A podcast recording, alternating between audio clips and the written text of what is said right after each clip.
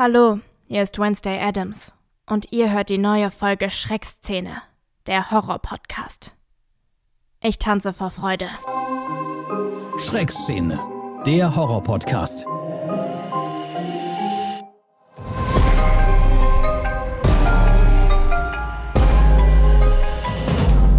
Eine Produktion von Podnews.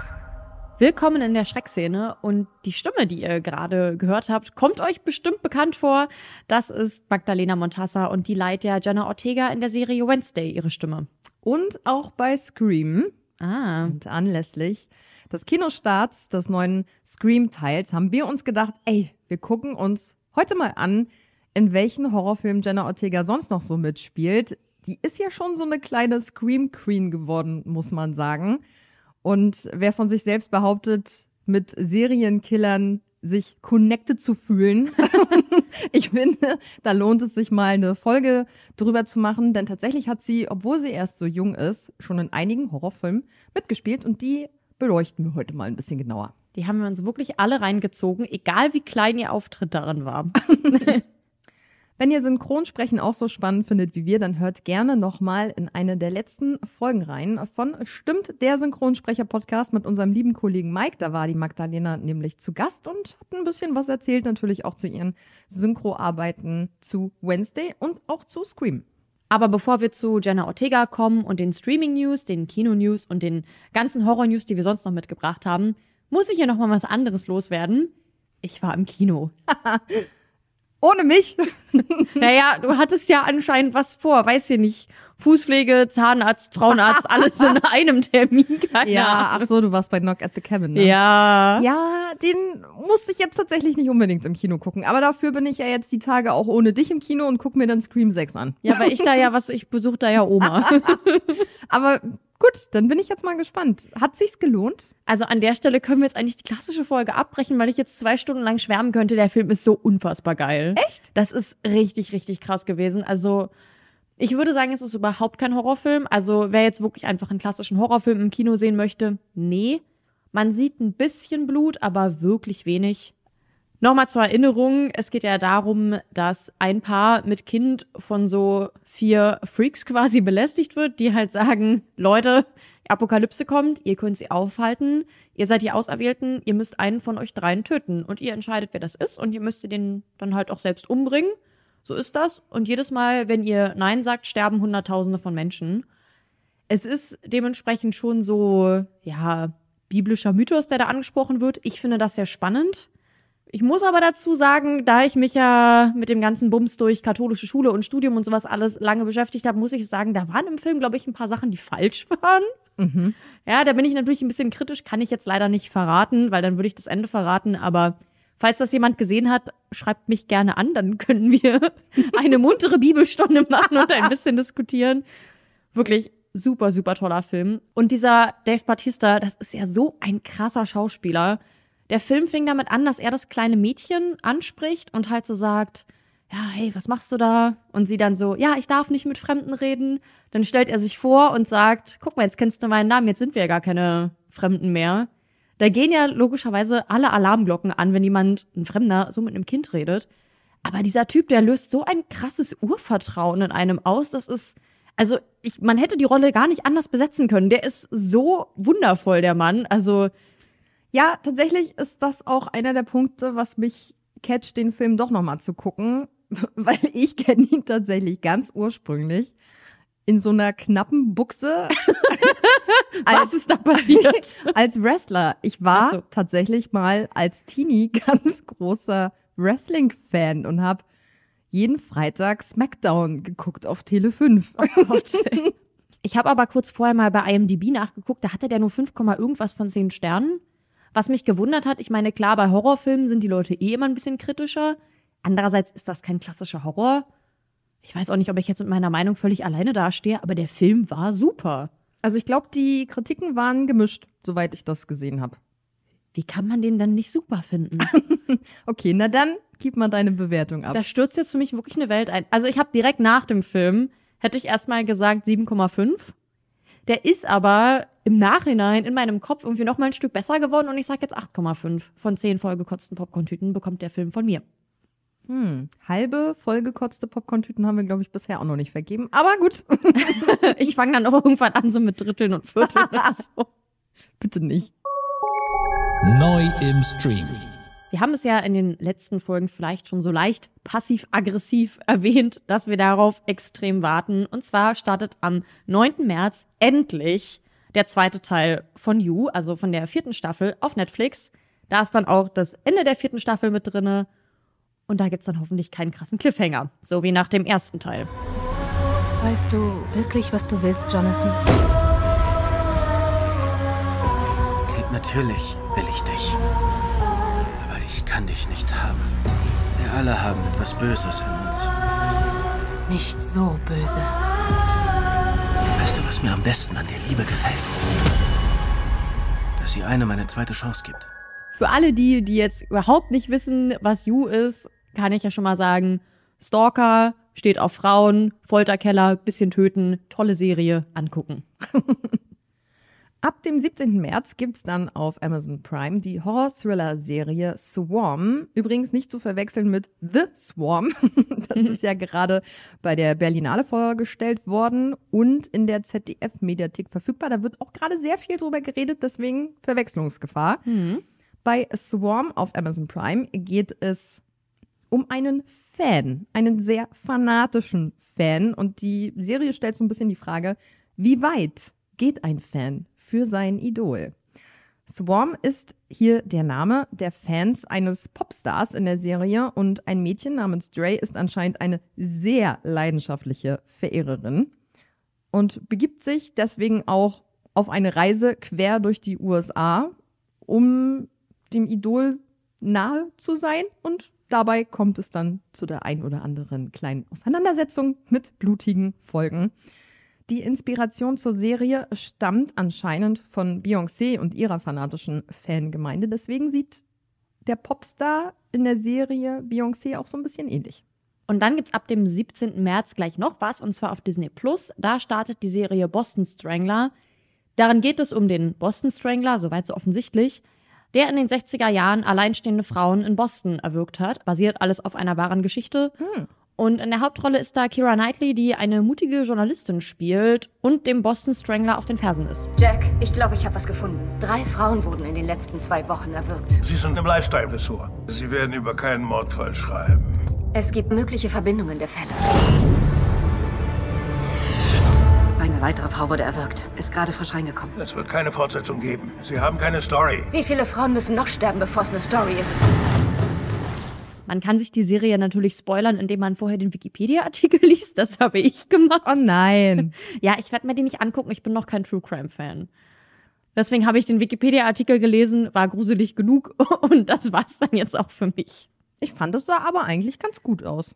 Dann kannst du dir das angucken und hier bewerten und dann entscheide ich anschließend, ob ich es noch gucken möchte. Alles wie immer. Also. Ja. Neu im Kino. Vielleicht haben wir es schon das ein oder andere Mal gesagt, aber ab dem 9. März, quasi jetzt ganz frisch im Kino, Scream 6. Neue Stadt, neue Regeln, denn es geht nach New York. Im neuen Teil lassen die Überlebenden aus Teil 5 ihre Heimatstadt Woodsboro hinter sich quasi, um in New York ein neues Kapitel aufzuschlagen. Doch Ghostface ist natürlich auch mit am Start und metzelt sich da quer durch den Big Apple. Hallo? Lass uns ein Spiel spielen. Du weißt, du bist ungefähr der Zehnte, der das versucht, oder? Es geht nie gut aus für den Vollidioten mit der Maske. Mag sein. Aber so einen wie mich gab es noch nie, Gail.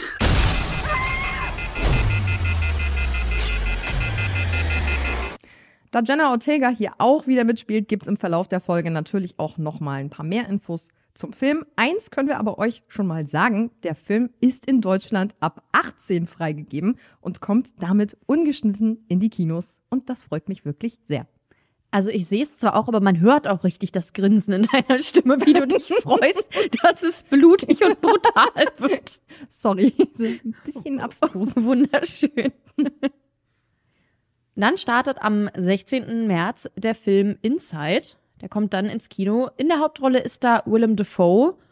Und es geht darin um Nemo. Er ist ein professioneller Einbrecher. Das stand da so in der Beschreibung, wo ich mich auch so gefragt habe, welche Ausbildung macht man denn da? Und der will bzw. wird bei einem renommierten Kunstsammler einbrechen. Aber als er da gerade drinne ist, um da so Kunst zu klauen, wird das Sicherheitssystem aktiviert, verriegelt alle Ein- und Ausgänge und bricht dann zusammen. Und er ist dann da drin gefangen. Sieben Minuten ab jetzt. Konzentrier dich, die Kunst hier drin ist Millionen wert. Weiter mit Vater 2. Was passiert hier? Was passiert hier? Fangen! Sie lässt sich nicht öffnen! Tut mir leid, du bist auf dich allein gestellt.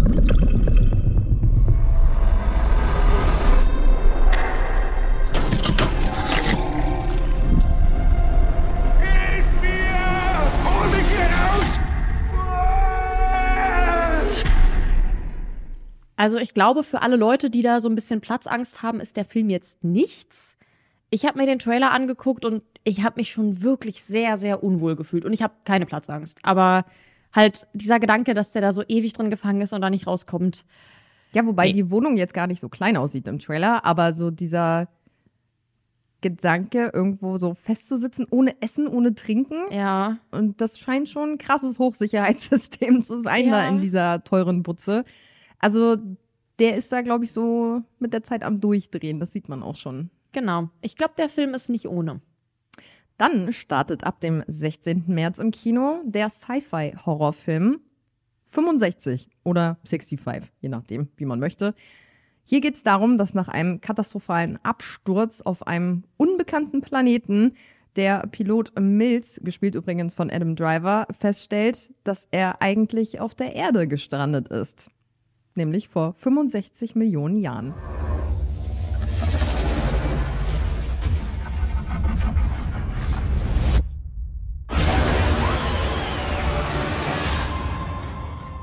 Wir müssen zum Rettungsschiff. Rettungskapsel, Position unbekannt. Wir müssen leise sein Leise. und weitergehen. Ich bringe uns nach Hause. Nach Hause. Familie. Ist auch von den Machern von A Quiet Place und Produzent ist Horrorgigant Sam Raimi. Also ich setze da wirklich sehr viel Hoffnung rein, dass der gut wird.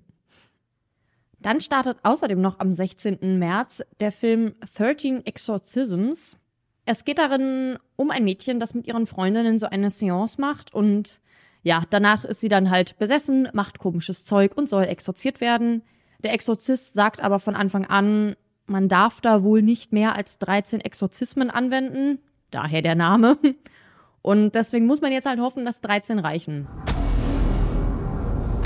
Ich würde gern morgen mit dir reden, um meinen Verdacht zu bestätigen. Welchen Verdacht? Ich fürchte ehrlich gesagt, dass Ihre Tochter von einem Dämon besessen ist. Und wie viele Exorzismen werden nötig sein? 13 dürfen wir auf keinen Fall überschreiten. Sag mir deinen Namen! Da wir ja in der letzten Folge auch schon über den Film Der Exorzist gesprochen haben und es wirklich extrem viele Horrorfilme über Exorzismen gibt, muss ich ganz ehrlich sagen, catcht mich jetzt nicht so sehr. Wenn den jemand guckt und sagt, okay, der Film hat wirklich einen neuen Twist und der ist anders als die anderen, sagt mir gerne Bescheid. Weil an sich so Horrorfilme mit kirchlichem Zeug finde ich ja irgendwie immer ganz witzig. Aber wenn diese Nachricht nicht kommt, dann werde ich den, glaube ich, auslassen. Ja, ich habe jetzt auch nichts im Trailer gesehen, wo ich dachte, oh, das habe ich noch nie gesehen in einem Exorzismusfilm. Deswegen, hm. ja.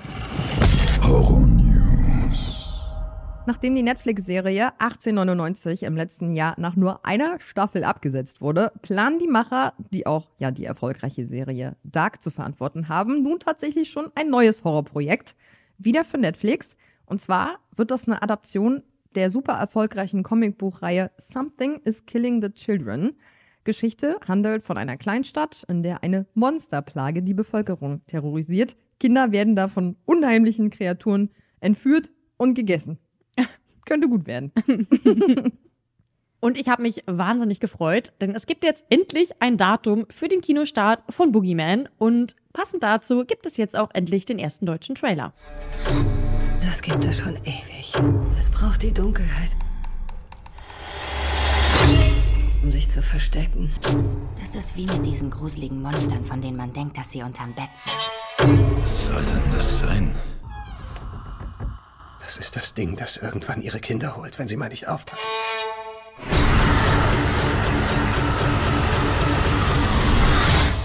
Ari, nimm dir bitte für den 1. Juni nichts vor. Da gehen wir ins Kino. Auch wenn draußen 30 Grad und strahlender Sonnenschein ist. Das ist mir dann egal. Und ich habe da noch eine gute Neuigkeit. Und zwar habe ich gesehen, dass der Film auch in Deutschland als Boogeyman in die Kinos kommt und nicht als das Schreckgespenst. Gott sei Dank. Da hätte ich direkt gar keinen Bock mehr gehabt. Dann geht's jetzt bald los mit Silent Hill 3. Da fällt demnächst die erste Klappe. Und zwar in Bayern. da wird ein Großteil tatsächlich in Bayern gedreht. Regisseur ist übrigens der gleiche wie in Teil 1. Und es geht diesmal um James, der nach Silent Hill zurückkehrt, um seine verlorene Liebe Mary wiederzufinden. Return to Silent Hill ist ja der Titel. Das soll so eine Art Neustart werden und losgelöst von den bisherigen Filmen sein. Film kommt aber wohl dann frühestens Ende nächstes Jahr ins Kino. Und seit du Bayern erwähnt hast, frage ich mich gar nicht mehr ob, sondern nur noch in welchem Kostüm der Söder Markus es schafft, sich da irgendwie in den Hintergrund zu schleichen. und dann noch eine Warnung an alle Hörerinnen und Hörer mit einem eigenen Vorgarten. Guckt euch mal eure Gartenzwerge ganz genau an, denn die können anscheinend töten. Und zwar hat Stranger Things Produzent Sean Lewy da ein neues Projekt am Start und es soll einen Horrorfilm über Gartenwichte geben. Und es soll tatsächlich ein richtiger Horrorfilm sein und keine Horrorkomödie. Und da muss ich sagen, hm, nicht, dass der Film versehentlich zur Komödie wird. Ja. Und der Titel des Films wird vermutlich Gnomes. Und dann noch eine schöne Nachricht hier in der Jenna Ortega-Folge. ja, sie hat sich nämlich ein neues Projekt geschnappt vom Macher des zurzeit extrem umstrittenen Horrorfilms It Comes at Night. Mit dabei ist auch Pop-Megastar The Weeknd. Der hat wohl das Projekt sogar selbst entwickelt, um es dann in den letzten Monaten an den Regisseur quasi weiterzugeben. Inhaltliche Details gibt es noch nicht und es steht tatsächlich auch noch nicht mal fest, ob es überhaupt ein Horrorfilm wird. Aber dadurch, dass Jenna Ortega und The Weeknd dabei sein werden und beide ja so eine Vorliebe für düstere, morbide Stoffe haben, stehen die Vorzeichen schon mal ganz gut, dass es irgendwas mit Horror wird. Und als hätten wir es geplant, apropos Jenna Ortega, da sind wir auch schon bei unserem Folgenthema. Ja, wie schon angesprochen, ist Jenna Ortega ja schon in ihren jungen Jahren zu so einer kleinen Scream Queen mutiert. Liegt daran, dass sie aber auch ganz bewusst immer wieder Horrorprojekte annimmt, weil sie auch selber sagt, dass sie sich sehr zu diesem morbiden, dunklen Zeug hingezogen fühlt. Und hat wohl auch es schon als Kind geliebt, andere Leute zu erschrecken und im Hintergarten an toten Tieren rumexperimentiert. Äh, okay. Ja. Also so autopsiemäßig. Toll. Ihr erster Horrorfilm war übrigens Chucky, die Mörderpuppe. Fand ich ganz interessant, habe ich bei meiner Recherche gefunden.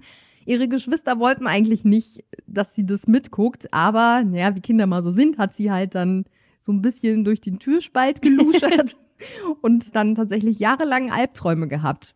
Ja, klar. Bei dem, was sie dann da gesehen hat.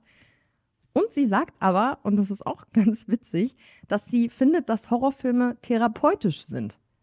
Äh, inwiefern? Also inwiefern ist denn jetzt. Ich mag ja Horrorfilme, ich meine, ist ja offensichtlich, aber therapeutische Wirkung würde ich da jetzt irgendwie nicht so sehen. Doch, als ich dann mir durchgelesen habe, warum sie das so sieht, muss ich sagen, gehe ich irgendwie d'accord damit, weil du guckst ja einen Horrorfilm, rutscht so äh, teilweise nervös auf deinem Stuhl hin und her und hast ja auch Angst und alles, aber das Gute ist, dass dich ja das Böse im Film nicht kriegt. Mhm. Und dadurch durchlebst du so ein bisschen diese Angst, aber mit dem Wissen, dass es dir ja nichts anhaben kann. Und dadurch macht das ja auch was mit dir. Ich glaube, dass das Ja, tatsächlich stimmt. auch ein bisschen ein Grund ist, warum du dir das immer wieder anguckst, obwohl du ja teilweise ganz schöner Schisser bist. Aber irgendwie fühlst du dich ja trotzdem hingezogen. Ja, stimmt. Ja, okay, ich gebe ihr recht. Ihren ersten Auftritt in einem Horrorfilm hatte sie mit zehn oder elf Je nachdem, weiß nicht genau, wann der Film gedreht wurde. Wir sind ja auch kein Mathe-Podcast. Bei dem zweiten Teil von Insidious, da hat sie nur so eine ganz kleine Rolle, aber da ging sozusagen ihre Horrorkarriere so ein bisschen los, kann man sagen. Das Witzige ist, dass sie selber sagt, dass Insidious 1 sie traumatisiert hat. also, den hat sie wohl mit zwölf geguckt und dieses rote Gesicht von dem Dämon in dem Film, hat sie gesagt, ist ihr, nachdem sie den Film geguckt hat, quasi überall hingefolgt und äh, meint, da hat James Wan auf jeden Fall gute Arbeit geleistet, hat mich richtig mitgenommen. Ey, ich habe den Film halt, glaube ich, so zum ersten Mal mit 19 oder so geguckt. Und also mich hat's auch ganz doll mitgenommen. Was, oh Gott, mit 12. Hm. Oh, furchtbar. Ja. Insidious Teil 2 ist ja von 2013 und momentan leider nirgendwo verfügbar. Und dann kam 2020 ihre erste wirklich große Rolle in einem Horrorfilm und zwar in The Babysitter Killer Queen. Vor zwei Jahren haben meine Babysitterin und ihre Freunde versucht, mich zu töten. Das Schlimmste daran ist, niemand glaubt mir. Du musst nur flachgelegt werden. Was raten Sie mir? Genau den Scheiß hab ich verzapft, oder? Wir fahren dieses Wochenende alle an den See. Komm doch mit mir. Wir sind wieder da! Ich hab euch alle sterben sehen! Wir sind tot. Tada! Hier steht eindeutig auf heftiges Cosplay. The Babysitter Killer Queen ist eine Fortsetzung des Films The Babysitter aus dem Jahr 2017. Und im Original geht es ja um Cole, der eine Babysitterin hat und er fragt sich, glaube ich, was die nachts eigentlich so treibt. Und die hat nachts, ja, was man halt so macht, das Kind pennt, einen satanischen Kult. Wer kennt's nicht? Und ja, die chillt halt unten mit ihren Leuten und dann opfern sie halt ein paar Menschen und trinken deren Blut. Ja, Standard. Na klar. Jenna Ortega spielt jetzt halt eine ziemlich große Rolle im zweiten Film und ab hier gebe ich meine kleine Spoilerwarnung, da wir jetzt über den zweiten Film sprechen, müsste man jetzt den ersten entweder kennen oder es ist einem egal. Wir werden jetzt natürlich ein bisschen was erzählen. Also, wie kommt's zum zweiten Teil? Klar, der Kult hat halt irgendwie überlebt.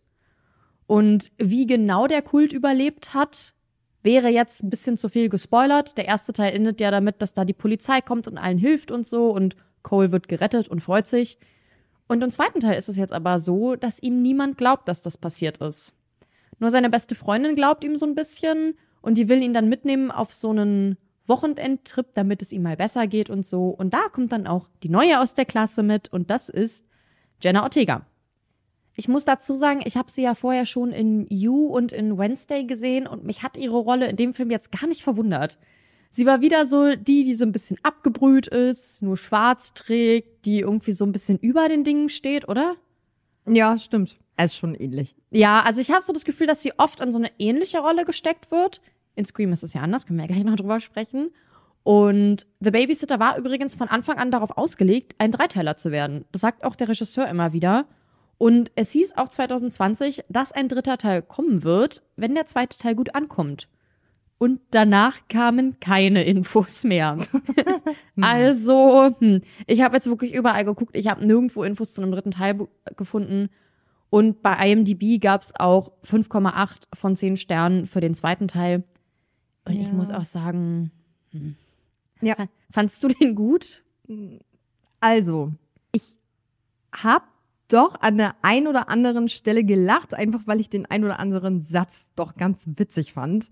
Da wird gerade einer abgeschlachtet, der Boden ist voll mit Blut und einer versucht das ganz panisch irgendwie wegzuwischen. Und wenn dann einer daneben steht und sagt, nicht wischen, tupfen, fand ich das schon ein bisschen lustig.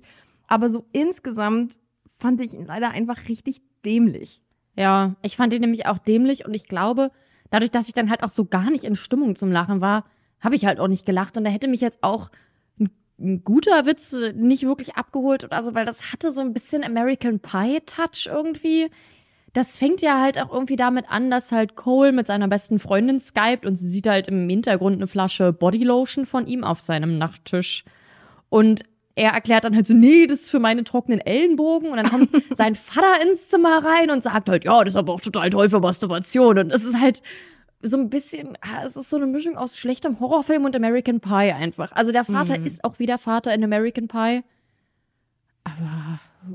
Nee, also, halt wirklich viel Slapstick und Ja. Nee, also wäre ich jetzt 13, hätte ich den vielleicht ein bisschen witzig gefunden. Aber ich bin leider nicht 13. Und deswegen fand ich den Film jetzt nicht so toll. Ich habe aber, als wäre ich 13, hinterher einen Psychotest gemacht, welche Figur aus dem Film ich bin. Und ich bin anscheinend B. Die blöde Blonde, die ich nicht leiden konnte in dem Film. Was sagt das jetzt über dich aus? Na, ich mochte eigentlich wirklich keine der Figuren. Also ich glaube, ich wäre mit jedem Ausgang enttäuscht gewesen. Ich fand Jenna Ortega cool, aber schon so bei den Sachen, die ich da beantwortet habe in dem Psychotest, wurde dann so gefragt, so was machst du in Gefahrensituationen? Sorry, ich bin nicht diejenige, die ihr Messer rausholt und auf den Killer losrennt, sondern ich gehe halt weg. Also tschüss. da war dann vielleicht irgendwie logisch, dass ich hier nicht die coole, abgeklärte bin. Naja. Dann folgte 2022 ja schon der nächste Horrorfilm mit Jenna Ortega, nämlich Scream 5. Der erschien 25 Jahre nach dem ersten Teil und war auch der erste Film, den Wes Craven nicht produziert hat, weil der ja leider zwischenzeitlich verstorben ist. Und deswegen lag den Machern des neuen Teils auch wirklich viel daran, sein Werk, sag ich mal, zu huldigen und das auf eine ehrenvolle Weise weiterzuführen. Es gibt auch immer mal ein paar Verweise auf Wes Craven. Eine der Figuren in dem Film heißt zum Beispiel Wes. Ganz witzig ist, dass als der Film im Kino lief, gab es wohl so ein paar Kopien, wo Ghostface, bevor der Film losgeht, äh, die Zuschauer warnt, dass sie doch nicht spoilern sollen, nachdem der Film äh, durch ist und sie äh, rausgehen, Mhm. weil we take spoilers dead seriously. Oh, geil. Das fand ich relativ witzig. Lena ist ja jetzt nicht der große Scream-Fan, wie wir schon mitbekommen haben. Das hast du sehr positiv ausgedrückt. Ich musste sie dazu zwingen, den ersten Teil zu gucken. Den fünften hat sie sich jetzt für mich leider nicht angeschaut. Ich habe sie aber vorhin noch mal gezwungen, sich wenigstens die ersten zehn Minuten noch mal anzugucken. Das passiert dir während der Arbeitszeit. Das ist nicht witzig, Amber. Lust auf ein Spielchen, Tara.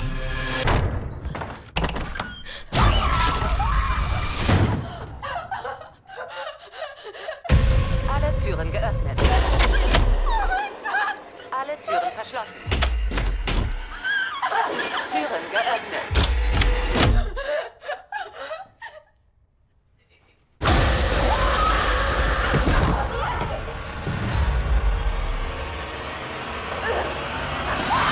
Genau, weil da ja quasi Jenna Ortega zu sehen ist. Und wie, wie fandst du denn jetzt den Anfang so mit Jenna Ortega?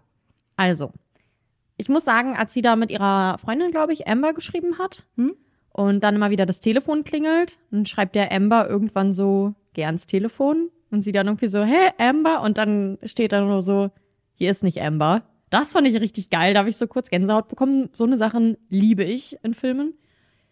Ansonsten, naja, es ist halt so, Ghostface ruft sie ja an und sagt irgendwie sowas wie, was ist dein Lieblingshorrorfilm? Und sie zählt Standard. ein paar Filme auf und er entscheidet sich dann einfach für einen anderen, um ihr dazu Fragen zu stellen. Und ich auch so dachte, was fragst du denn dann? Und dann stellt er ihr halt am Telefon Fragen, am Festnetztelefon. Und sie hat parallel dazu ihr Smartphone in der Hand. das Ein ist heutige internetfähiges. Smartphone. Und er stellt ihr Fragen und sie ist sich nicht sicher, also überlegt sie. Wo ich so denke, Mädchen, nutze die Technik in deiner Hand. Google doch einfach. Von drei Fragen googelt sie eine und die dritte Frage beantwortet sie ja dann auch falsch. Und dann heißt es irgendwie, Amber stirbt. Ob Amber dann wirklich stirbt, keine Ahnung, weil Ghostface steht dann vor ihrer Tür und so. Aber da dachte ich wirklich schon so, ey, wirklich Horrorfilme und ihre Fehler. Das, also, nee. Naja, aber das ist ja das Witzige. Sie hat's gegoogelt und hat die Antwort trotzdem falsch gesagt. Nee, sie hat nur die zweite Frage gegoogelt und bei der dritten hat sie nicht mehr Doch, gegoogelt. das hatte sie noch offen, dann das Handy. Er fragt sie aber, wer war der Killer? Und sie nennt ja nur einen. Sie hat aber auch gerade nur den Cast vor sich. Sie hat nämlich vergessen, dass es zwei Killer gab. Das Ja. hätte sie doch noch mal googeln können. Sicherheitshalber noch mal eingeben. Killer in dem und dem ja, ich Film. glaube aber auch nicht, dass er da jetzt auch ewig Zeit gegeben hätte. Ne? Also, ja, aber wie lange brauchst du denn zum Tippen und bis da eine Antwort kommt? Also ich habe es früher sogar geschafft, bei Quizduell zu schummeln und da hast du nur 30 Sekunden. Also ich glaube, wenn du unter Druck stehst, dass dir angedroht wird, dass deine beste Freundin gleich stirbt, ich glaube, dann bist du nicht ganz so schnell im Recherchieren. ja, bei Quizduell stand ich auch unter Druck, weil ich hätte fast gegen meinen besten Freund verloren. Natürlich, das kann man natürlich miteinander vergleichen. Stimmt, hast recht. Nee, gegen den habe ich nicht geschummelt. Ich weiß, dass der den Podcast hört. Nein, habe ich nicht. Geschummelt habe ich nur bei Basti. So. Äh, ja, das fand ich dann halt Das regt mich auf. Und dann kommt Ghostface da rein, wo ich mir auch so denke, wir haben, wann kam der Film raus? 2022? Hm. Hast du schon mal was von Schusswaffen gehört? Warum rennst du immer noch mit einem Messer rum? Weil das so ist, es ist ein Slasher. Weil das so ist, ist eine total bescheuerte Erklärung. Es ist ein Slasher. Ich mag Scream nicht. Da gibt es Messer. Warum denn? Weil es so ist. Nee. Das ist die Regel. Meine Güte. Ey, wirklich, ich sehe das schon kommen. Irgendwann steht auch so ein Ghostface-Typ vor mir mit einer Waffe in der Hand und ich sage, nee, das gilt nicht. Ari hat gesagt, du darfst nur ja, das ist gegen die Regel. Das ist ja auch das Witzige übrigens dann an Scream 6 jetzt. Da hat man ja im Trailer auch schon Ghostface mit einer Shotgun gesehen. Aber der Film wird ja auch betitelt mit New York, New Rules. Also dementsprechend, da ist alles anders. Aber es ist auch immer wieder witzig, wie du an Film rummeckerst und sagst, das ist gar nicht realitätsgetreu. Also wenn wir das jedes Mal machen würden, ich glaube, dann wäre der Podcast hier zehn Stunden lang. Wenn nee, wir das mache ich alles über Filme, die ich nicht auseinandernehmen mag. würden. Interessanter Fakt übrigens noch zu dieser Eröffnungssequenz quasi von Scream 5. Da ist Jenna Ortega zu Beginn der Szene 17 und am Ende der Szene 18. Ah, ach so, weil die das bei ihren Geburtstag gedreht haben. Nee, weil Corona dazwischen kam. Ah, oh. ja. Ach so. Also jetzt nicht, dass sie krank geworden ist, sondern es war einfach so, sie haben halt diese Szene angefangen zu drehen am Anfang ja. der Dreharbeiten. Dann kam Corona, die Dreharbeiten wurden unterbrochen und zwischenzeitlich hatte sie halt Geburtstag. Und dann war sie am Ende der Szene 18. Ich dachte, das war jetzt einfach ein Nachtdreh und dann war halt Mitternacht und naja, gut. Nee, nicht äh, ganz so easy ist dann doch nicht gewesen. Hm, schade. Was ich auch noch witzig finde, was ich bei meiner Recherche gefunden habe, ist, dass David Arquette, der ja den Officer Dewey spielt, zertifizierter Bob Ross Maler ist und in den Drehpausen quasi die anderen Schauspieler so ein bisschen instruiert hat, wie man malt. Oh, das finde ich richtig toll. Oh, geil, oder? Das macht mich glücklich. Ich habe, glaube ich, noch nie so ein ganzes Bob Ross-Video gesehen, aber der Typ ist toll. Der strahlt so viel Frieden und Motivation ja, aus. So viel Ruhe. Ja. Völlig konträr zu Scream. ja, und generell meinte Jenna Ortega auch zum äh, fünften Film, dass sie immer wieder lachen musste, wenn Ghostface in einer Szene mitgespielt hat, wo sie auch dabei war. Das ist schon ein bisschen abstrus, aber die musste wirklich teilweise ihr Gesicht in den Händen vergraben, weil die das nicht ernst nehmen konnte in dem Moment. Sie fand es halt nicht gruselig und deswegen musste sie immer wieder anfangen zu lachen. Ich kann sie da halt super gut verstehen, weil ich kannte Das halt Ghostface auch zuerst als, keine Ahnung, 50 Cent Maske, die zu Halloween in irgendwelchen Läden draußen hängt, so für Last Minute ähm, Kostümen. Deswegen konnte ich den auch von Anfang an halt nicht richtig ernst nehmen. Ich verstehe sie da sehr gut. Ich liebe die Reihe.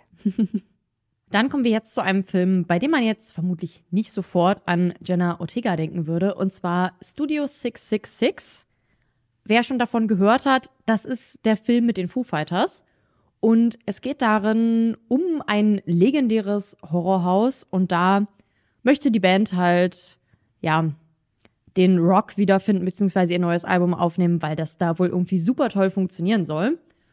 Und ich habe schon, bevor ich mir den Film angeguckt habe, weil ich muss zugeben, ich hatte auf den Film nicht so richtig viel Bock, habe ich mir schon so Trivia-Fakten angeguckt.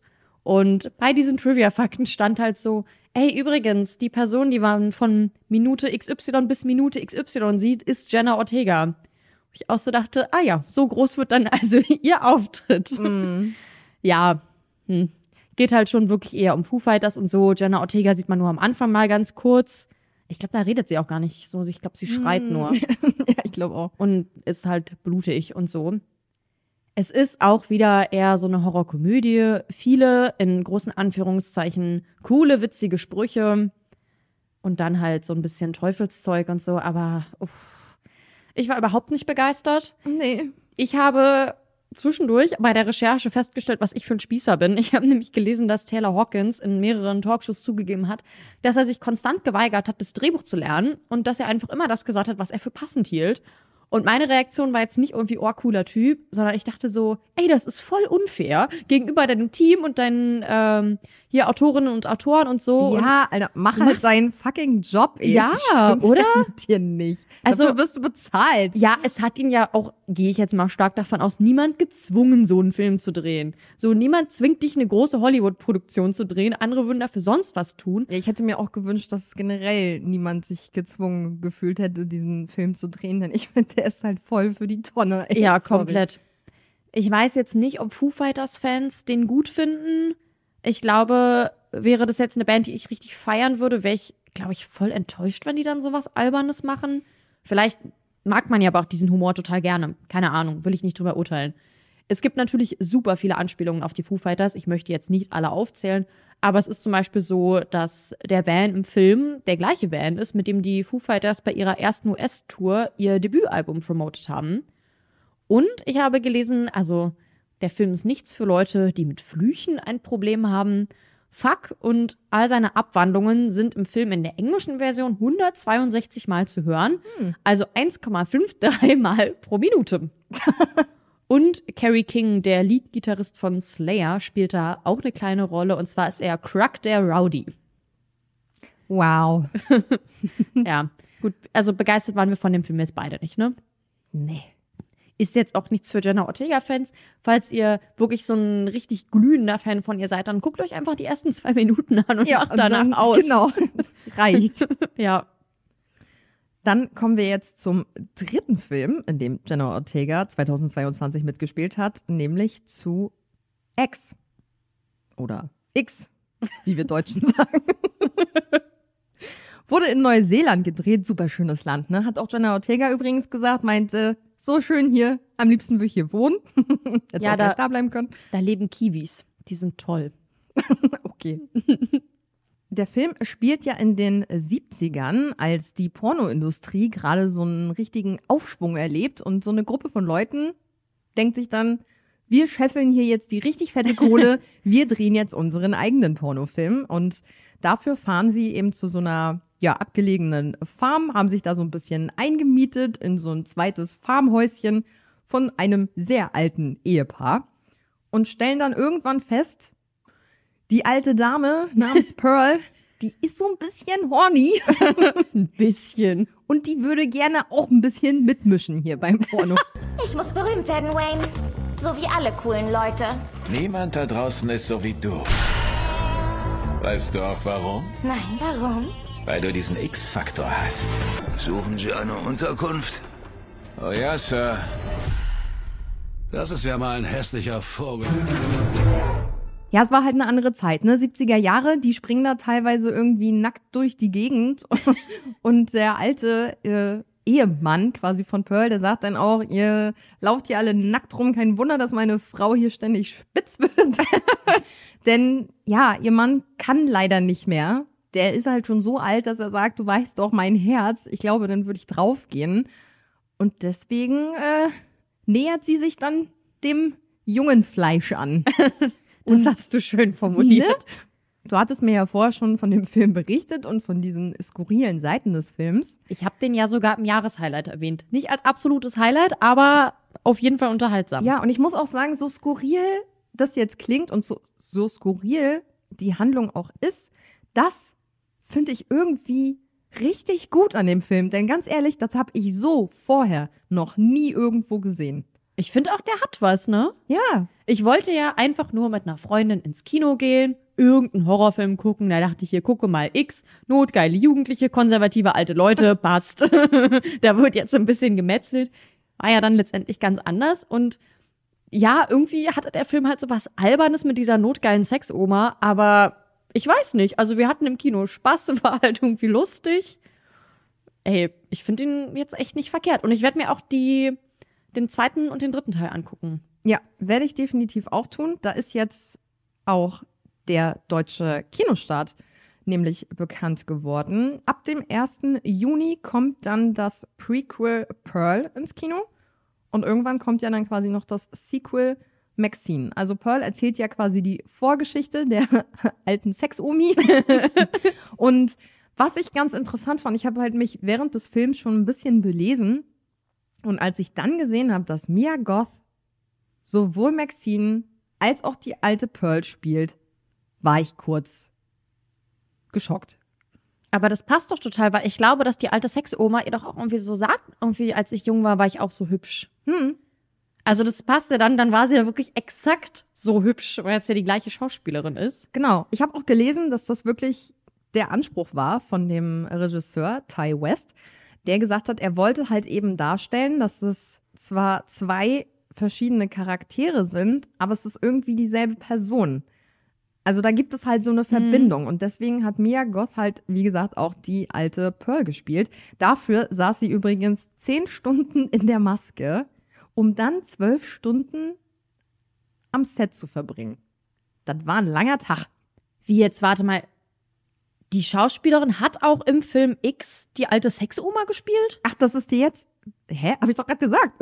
nee, ich wusste, dass sie halt Pearl spielt im neuen Teil, also Ach in dem Prequel. so, Ich ja. wusste nicht, dass sie die Sexoma spielt. Ich dachte, die Sexoma wurde von der Oma gespielt. Nee. Krass. Mia Goth spielt auch die Sexoma. Das ist sehr heftig. Und dafür saß die halt zehn Stunden in der Maske. Aber die interagieren doch auch total miteinander. Hm.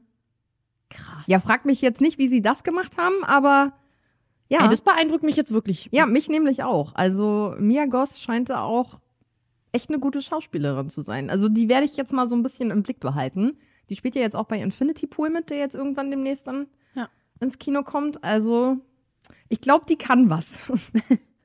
Und ich muss dann auch jetzt schon mal sagen, wir haben am 1. Juni viel vor. Ich meine, erst Boogeyman, dann Pearl. Jeder, der mich am 1. Juni sehen möchte, ich habe da keine Zeit. Alles klar. Können auch die Filme direkt hintereinander Ja, gucken ich- im Kino. Ganzen sitze Tag im Kino. Ja, vielleicht können wir in den einen Film reingehen und dann einfach sitzen. Dann müssen wir vielleicht nur einmal Karten kaufen. Oh, oh, oh, wenn das die Kinos jetzt hören. Ach, Quatsch. Was ich übrigens noch ganz witzig fand, in dem Film spielt ja auch Brittany Snow mit. Das ist ja die Blonde, die so ein bisschen aussieht wie Marilyn Monroe. Hm? Und die kenne ich halt aus Pitch Perfect. Ja, ich auch. Das ist, ich habe nämlich, als ich aus dem Kino kam, haben wir erstmal wild rumgegoogelt, woher wir die ganzen Leute kennen.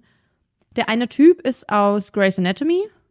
Da ist mir nämlich auch aufgefallen, dass ich den kenne. Ja. Aber aus den späteren Staffeln, also soweit hat kaum jemand geguckt, außer Ari und mir. genau, sie kenne ich aus Pitch Perfect und ich wusste damals noch nicht, wer Jenna Ortega ist. Und wir haben das geguckt und dann irgendwann, ah, das ist die aus You. Ja, und vor allem singt Brittany Snow ja auch im Film X. Echt? Das weiß ja, ich gar nicht da mehr. gibt's so eine Stelle, wo sie irgendwie singt und dann hat sie, ah, guck mal hier, Pitch Perfect Vibes, schön. ja, fand ich ganz niedlich dann. Noch eine kleine Info zu Jenna Ortega. Als sie am Set von X war, hat sie einen Anruf gekriegt von Tim Burton. Der dann mit ihr quasi über die Produktion von Wednesday gesprochen hat. Also da ging das so los langsam. Wie fandst du Jenna Ortega jetzt in X? Also sie spielt da ja so die kleine Kirchenmaus, so wird sie ja auch betitelt von den anderen im Film. Die macht da ja nur den Ton, Mhm. weil ihr Freund ja der Kameramann ist. Und ist ja anfangs sehr zurückhaltend und sagt dann irgendwann, ich glaube, ich möchte auch mitspielen in einer Szene. Und dann gibt ja aber auch die ein oder andere blutige Szene mit ihr. Und ich finde, dass sie da auch wieder super reingepasst hat. Auch wenn sie halt hier im Film nicht im Fokus steht. Aber sie bereichert den Film schon, finde ich, mit ihrer Rolle. Mm, Gerade also, so hinten raus. Ich finde auch, dass sie das alles toll gespielt hat, gar kein Ding, aber ich fand die Rolle so ein bisschen nervig, weil ich so dachte, oh Gott, dieses Klischee, nicht schon wieder. Ah ja. Ja, das ein oder andere Klischee muss ein Horrorfilm auch bedienen. Ne? Natürlich. Ohne geht's nicht, glaube ich. Dann noch ein Film der 2022 mit Jenna Ortega. Hier sogar einer der ja, Hauptrollen bzw. größten Nebenrollen rausgekommen ist, ist American Carnage. Und der kommt am 5. Mai auch auf Blu-ray und DVD nach Deutschland. Ja, ich fand den ein bisschen komisch. Ich fand das Thema toll und wichtig. Also es geht darum, die Handlung ist halt sehr angelehnt an Donald Trump. Der hat damals 2017 bei seiner Amtseinführung erzählt, dass er das amerikanische Gemetzel stoppen möchte. Und er wollte die Wiederherstellung der US-amerikanischen Ideale, einschließlich der Bereinigung seiner Aussage nach der mit Kriminalität verseuchten Innenstädte. Also es war einfach von vorne bis hinten komplett rassistisch, was er gesagt hat Mhm. und absolute Scheiße. Und da müssen wir jetzt auch gar nicht drüber diskutieren, dass Trump Kacke ist. Und in dem Film geht es halt darum, dass auch die Kinder von Migranten ohne Papiere jetzt einfach so des Landes verwiesen werden sollen. Also auch wenn sie in den USA geboren wurden, was Mhm. dich ja eigentlich automatisch zum US-Bürger macht, sollen die trotzdem ausgewiesen werden und dann, glaube ich, sogar auch gleich in den Knast kommen. Hm. Der einzige Ausweg für die ist jetzt, und da werden sie quasi so ein bisschen hingezwungen, das zu unterschreiben, dass sie als Altenpflegerinnen und Altenpfleger in so einem merkwürdigen Pflegeheim arbeiten. Und da kommen dann halt einige Jugendliche hin, darunter auch Jenna Ortega, und merken dann auch, dass in diesem Altenheim hier nicht alles mit rechten Dingen vor sich geht. Trailer. Haben wir den überhaupt? Ach nee, haben wir nicht. Ja. Haben wir nicht. Sagen. den sprechen wir selber nach. Oh nein, die alten Leute sterben. Ich fand bis dahin diese Dystopie, um die es da geht, erschreckend realistisch und dementsprechend auch sehr gruselig. Aber die Umsetzung wurde dann irgendwie merkwürdig. Also die gruseligen Horrorszenen waren komisch. Dann war es auch teilweise wieder mit so ein bisschen Slapstick-Humor. Jenna Mhm. Ortega war mal wieder so eine richtig Obercoole, der man so gar nichts anhaben kann und die immer so super schlagfertig ist, aber eigentlich auch die ganze Zeit so ein bisschen, ja, so ein bisschen diese Leck mich am Arsch-Einstellung hat. Ja, ich finde, sie hat da ihr Resting Bitch Face auch perfektioniert in dem Film. Ja, aber ich fand, das war halt alles zu doll, weil ich mir so dachte, so ein krasses Thema, da hätte man was wirklich Gutes und Wichtiges draus machen können. Vielleicht auch nicht unbedingt ein Horrorfilm, keine Ahnung. Aber die Umsetzung war dann vor allem gegen Ende hin echt ein bisschen albern und das hat's dann, finde ich, so ein bisschen in den Dreck gezogen. Ja, ich fand es auch schade. Ich finde, man hätte es auch viel, viel ernster machen können. Ja. Und besser. Ja. Schade, Schokolade. und damit sind wir jetzt quasi auch im Hier und Jetzt angelangt. Und der nächste Horrorfilm, in dem Jenna Ortega jetzt zu sehen sein wird, ist dann auch Scream 6. Der Film hat übrigens schon ein paar Tage nach Start des fünften Teils sogar grünes Licht gekriegt. Also da war man sich schon sehr früh sicher, dass man das weiterführen möchte. Neve Campbell als Sidney Prescott ist ja jetzt tatsächlich zum ersten Mal nicht dabei, weil ihr die Gage einfach zu gering war. Sie hat aber gesagt, sie würde noch mal zurückkommen, wenn das Geld stimmt natürlich einerseits, aber auch andererseits, wenn das Skript gut ist. Sie will Sydney aber auch nicht fallen sehen. Sie würde das als falsche Message ansehen. Also das heißt, wenn sie wieder mitspielen wollen würde, dann will sie aber auch nicht draufgehen, wenn ich das jetzt richtig verstanden habe. Der Fokus jetzt im sechsten Teil liegt deswegen, wie gesagt, mehr auf den Schwestern Sam und Tara, gespielt hier eben von Jenna Ortega. Dieser Ghostface ist nicht wie die anderen. Was ist das für ein Ort? Ein Schrein. Wir locken ihn da rein und erledigen ihn. Witzig fand ich, dass Courtney Cox, die ja die Gail Weathers spielt, die hatte als erstes für den Film unterschrieben und weil sie es so liebt, Gail Weathers zu spielen, scherzte sie, dass sie das sogar for free machen würde. das fand ich vor dem Hintergrund, dass Neve Campbell die Gage zu niedrig war, dann doch ein bisschen lustig. Sydney zu Ehren gibt es im Film aber wohl mehrere Verweise auf sie. Wer jetzt wieder mit dabei ist, und darüber habe ich mich und ich glaube auch sehr viele Fans der Reihe sich auch gefreut, ist Kirby, gespielt von Hayden Panettiere, die ich übrigens auch super heiß finde. Eine unfassbar schöne Frau. Und ich bin wirklich gespannt, wie sie das jetzt in New York aufziehen. Es gibt auf jeden Fall mehr Gore, mehr Slasher, mehr Blut. Also da wird wirklich stets drauf gehalten, wenn sich Ghostface da durch die Großstadt schlachtet. Und mit zwei Stunden und drei Minuten ist das auch der längste Film der Reihe. Und der wurde jetzt so unfassbar krass beworben. So ein krasses Marketing. Leute im Ghostface-Kostüm tauchen gerade überall auf. Leute rufen teilweise die Polizei. also man sieht das dann immer so auf so Überwachungskameras, wie einfach jemand im Ghostface-Kostüm da so steht, mitten in der Stadt und in die Ah. Kamera guckt. Also da ist ordentlich was los. Und Demi Lovato wurde da auch mit ins Boot geholt und die hat sogar einen Song zum Film gemacht, nämlich Still Alive. Und den hat Mike Shinoda von Linkin Park geschrieben. Und ich finde den richtig cool, muss ich sagen. Wir haben uns den hier gerade kurz vorher nochmal angehört und Lena meinte schon, das hat so richtige, richtige 2000er-Vibes. Und ich Ja. finde auch. Ich muss jetzt auch sagen, also das ganze Marketing hinter dem Film gefällt mir. Vielleicht auch besser als der Film, das weiß ich ja noch nicht, aber das mit dem Ghostface, Kameraaufnahmen und sowas alles und auch der Song dazu, mh, also ich bin immerhin vom Marketing von Scream ein Fan. Ja, und die ersten Reaktionen fallen auch gerade wirklich sehr positiv aus. Also, wie gesagt, ich bin da jetzt die Tage im Kino Mhm. Und in der nächsten Folge werde ich berichten. Ob ihr wollt oder nicht. Und natürlich wollen wir auch wieder nicht die Serien außen vor lassen und gehen da noch mal kurz drauf ein. Dann kennen wir sie natürlich auch noch aus You. Genau, und das war, glaube ich, auch das erste, wo ich sie so richtig wahrgenommen habe und auch cool fand. Und zwar hat sie da in der zweiten Staffel mitgespielt, die ja 2019 rauskam. Nochmal zur Erinnerung, das ist die Staffel, in der Joe mit Love zusammenkommt.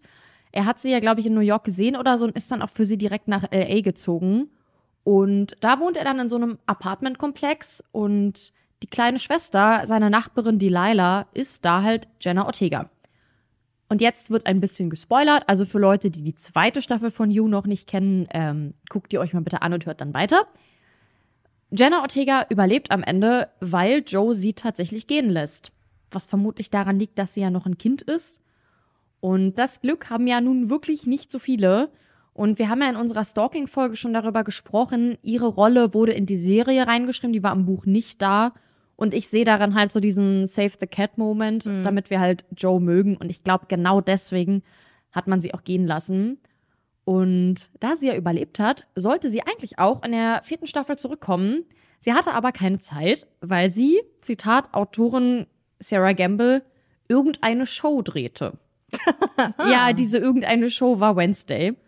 Und es wurde ja jetzt auch schon bestätigt, dass es von Wednesday eine zweite Staffel geben wird. Also bleibt Jenna Ortegas Terminplan dementsprechend wahrscheinlich ziemlich voll. Wir wissen aber andersrum jetzt aktuell noch nicht, ob es eine fünfte Staffel von You geben wird. Das heißt, wir können da jetzt eigentlich gar nicht wirklich hoffen, dass Jenna Ortega irgendwann zu You zurückkehrt, weil wer weiß, ob es You noch gibt. Wednesday wird es definitiv geben. Ihr Terminplan bleibt voll. Hm. Und vermutlich wird sie auch nur noch teurer über die Zeit. Ich Ja. weiß nicht, ob sich die Produktion von You das dann auch leisten kann, Ja, sie als so eine. Nebenfigur zurückzuholen. Vielleicht kriegt sie auch eine größere Rolle. Ich weiß es nicht. Sarah Gamble hat auf jeden Fall gesagt, dass sie genug Material hätte für eine fünfte Staffel und dass sie auch hofft, dass dann Jenna Ortega zurückkommt.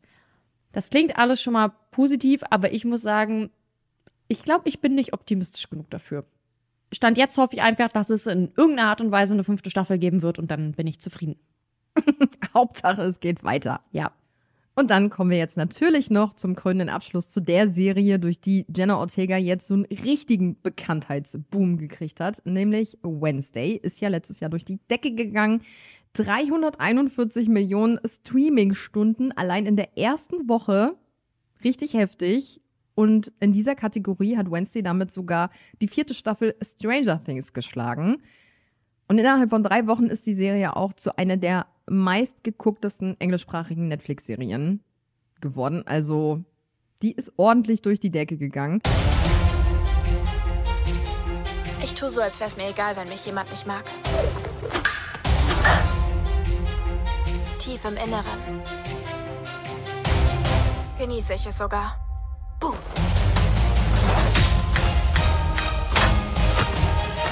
Irgendetwas stimmt mit diesem Ort nicht. Und das nicht nur, weil es eine Schule ist.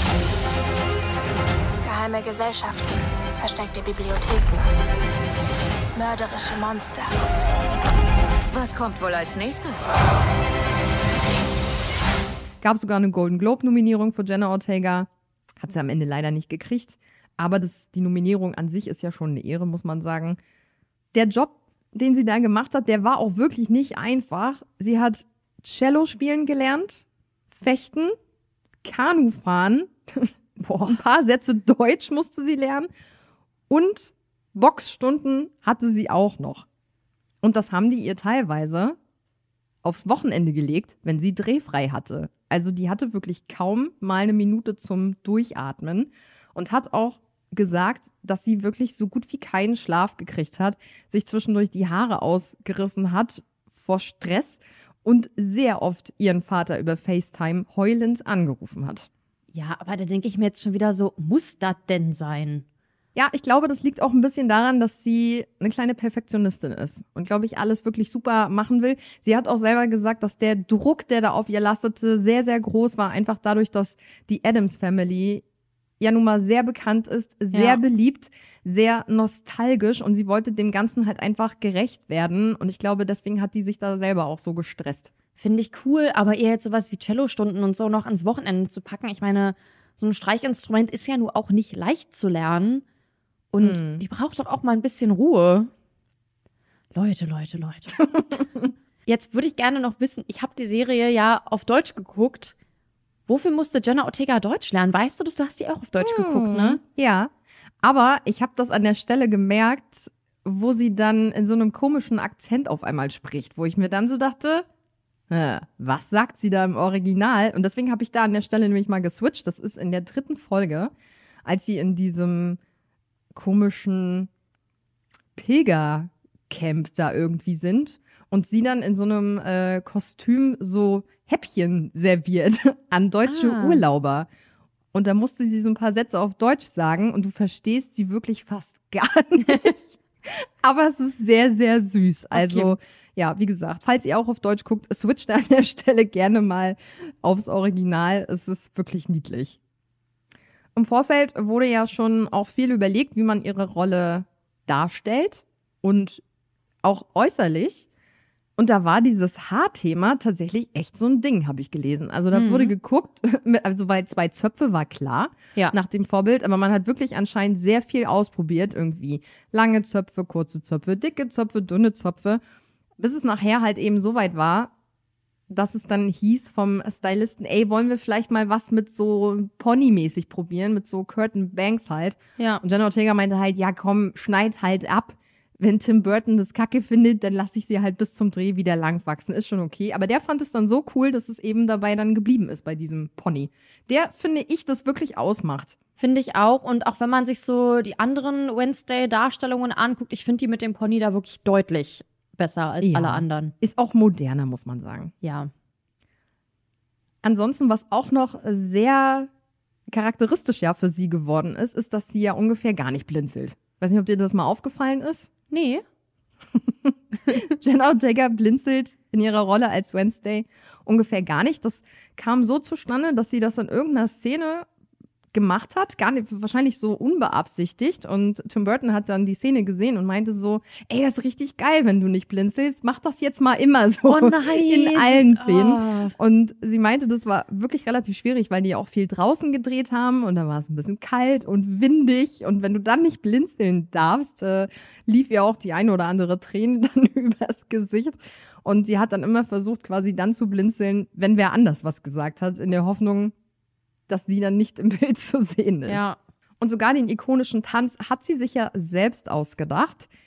Da meinte sie, hat sie zwei Nächte gefühlt nicht geschlafen, um diesen Tanz selbst zu choreografieren, hat sich da ja natürlich auch an vielen Sachen bedient, natürlich auch am Original. Und während des Drehs ging es ihr dann richtig beschissen.